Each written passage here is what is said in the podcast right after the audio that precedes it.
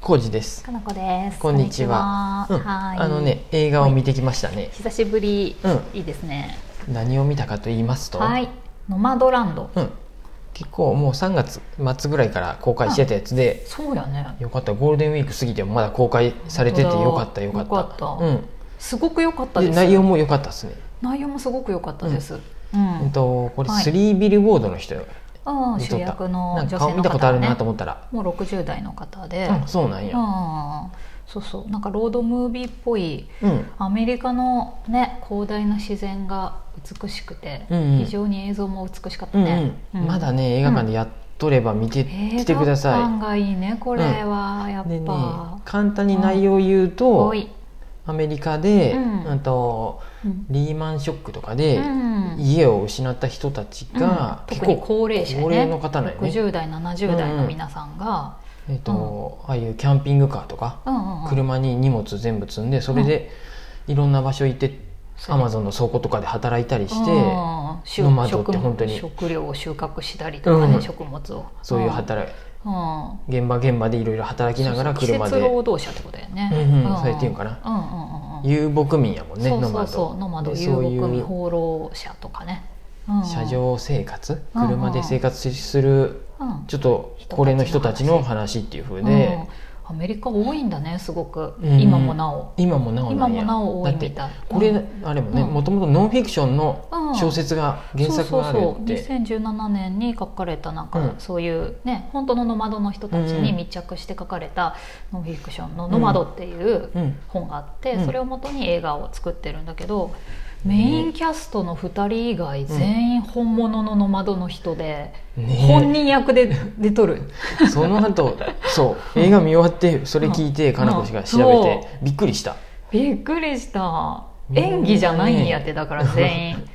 普段のノマドの生活をそのまま本当に話してたり、うんうんやってることをそのままやってたりするのうんうをん映像に収めとるみたいな感じで、すごいねなん何かですかあの没入感あったよね、うん自分たちもさその中に入って旅しとるみたいなうん感じもあったしさうんなんかだから経済不況でうさ、ん家を追い出されて車うんで生活するしかなくなったっていうと、うんなんか日本でいうと、うんねあの家がない何だっけんホームレスホームレスみたい、うんなノリでさなんかちょっと悲しみとかさ、その政治的な問題とかうん思い浮かぶけどさ、うんどっちかっていうとそれを選択し続けてる人たちみたいうんうなんうんうん感じの、帰れる場所がある人たちもいるってことやもんうんね、そうでそもうやっそうぱり、家族がいてもそれを選んで車で生活してる。うんうん、うんかなこ氏がツイッターとかにも書いとったけど、帰れる家もあるけど帰らんっていう選択をしたり、うんパートナーと一緒にうん何生活するっていうこともできるけどそれもうんやめてる人もいたやめてとかり、ねかと思えばあの元々の家族の元に戻あっそて、うね戻る人も孫とかと一緒にうんうんあの従来型の幸せな家庭を築く人もいれば、もう車上生活で亡くなる人もいるしね,、ううんんうんなんかいろいろやなと思って、ねそうでしかも高齢者やんみんなそ6070になった時のうね人生のこの選択うをんどうしていくかみたいなことやよね。ねうんあのーうん日本やとさ僕が今よく見とるのはさ、うんツイッターとかでも若者がうんうんあのーハイエースとか改造してキャンピングカーにピンダイナして日本一周しながらさらに今やとパソコン一つで仕事できるでさあーちょっと確かにねそっちのワイーメケーージシはョンみたいなねいろんなとこでオフィスになるよみたいなうんうん楽しいイメージとかうん僕も見て楽しそうやないいなとか思ったりうんうんうんで逆にちょっと高齢日本でも高齢者でもああのリタイアして退職したもんであー軽のキャンピングカー買って夫婦でちょっとなん回りなかがらねね日本一周してみたとかそういうなんか楽いしいイメージが日で本やとなんかあるよねそうバだねンバンのバンでキャンピングカーで過ごすっていうと、うんお金が逆にちょっとあるのかなととかかねなんか余楽暇しがあるそのうとかかなみたいなイメージあるけど、まあ、この映画も楽しそうは楽しそうやったんやけそうど、だねうんちょっと悲壮感もちょっとやっぱあったあ悲るとしころみ、がなんねやろその孤独さみたいなものとか、やっぱお金はギリギリなんよね結そう構やっぱねうん、家がだってもうモテんわけモテんっていうかそうやねとにかくそれで放り出されたみたいなことやもんね。うんで季節労働だからその時その時本当に仕事があるかもわかんないし、うんね明日の仕事があるかわからない状態で各地転々としながら、アマゾンの倉庫がねえあれだったね。あれもなんかね調べてたら、うんアマゾンってそういうノマドの人たち向けのん広大な駐車場をあえて用意してて、むしろそれが戦キャンピ力ングになってるっていうね、うん季節そうそう必要クリスマスとかそういう時だけ雇っとるってことだようねん、なんかそういうブラックフライデーみたいななんかうんそういうような時うに、ん、セールの時そうそうにそうそああや来てもらって駐車場にう、うん、キャンピングカーとかもうトレーラー置きっぱなしよねあれあ多そう分そうそう住みながらってことだよってことだよねね家としてそこにあそうそうそうそうで家期間限暮ら定しとっでてアマゾンで働いて、うんうんまた次のところに時期ま行って、でうんうんそうやねだからみんな季節にうんうんアマゾンに戻ってきたり、なんか収穫しとるとこそはうねすごかった、ね、ビーツの収穫もしとったね、別の場所行ってあれも秋になるとそういう収穫のシーズンだから、うんそういう場所みにんな行っ行くてやねでそこに行くとまた会ったりするよね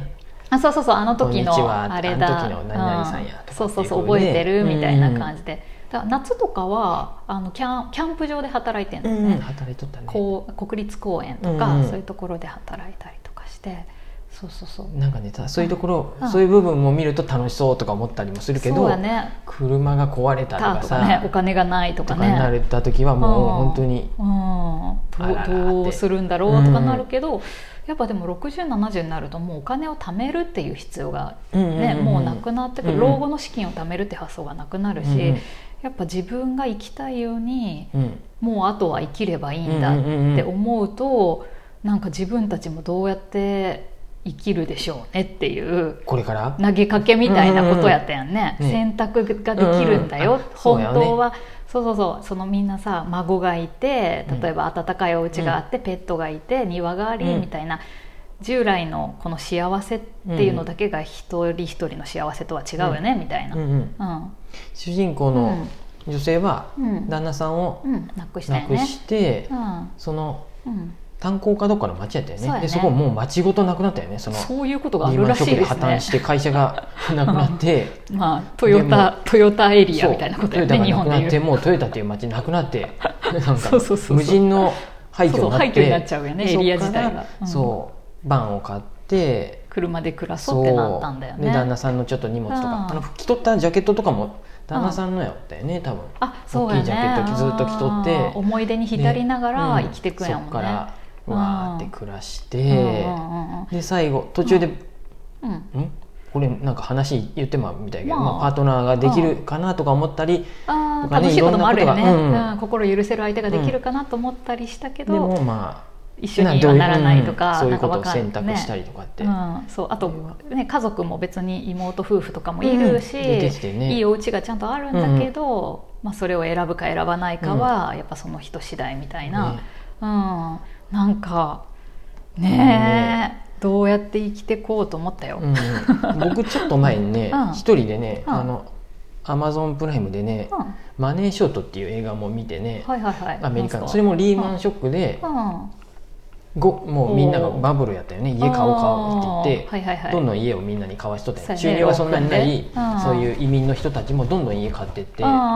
わって言って盛り上がっとったけど、うんうんある日もうストーンって落ちたねリーマンショックになっていろんなとこ破綻してて、うんでお金が払えなくなったよねみんな、ううんでその映画の中でも、家買っとった、うんあ家を買って住んどった人だが結局うんうん2回目登場する時にはもうああいうバンに家うん族全員が住んどって、やっぱそうなんだっていうへえ町全部が空き家空き家っていうか家はあるけどうん誰も住んでないっていうこそうとやで、ねゴーストタウンみたいになるんだそうよね実際にそういうことが、ねその映画も実話を元にしとっあてーそっかで一部のうんそういう分かっとった人うがんすごい大金持ちになったっていう、でそういう金融業界もす 超ご一部だよい破綻してたよねそのリーマン・ブラザーズってとこが今まで過去最高額のあれ出して破綻したよねう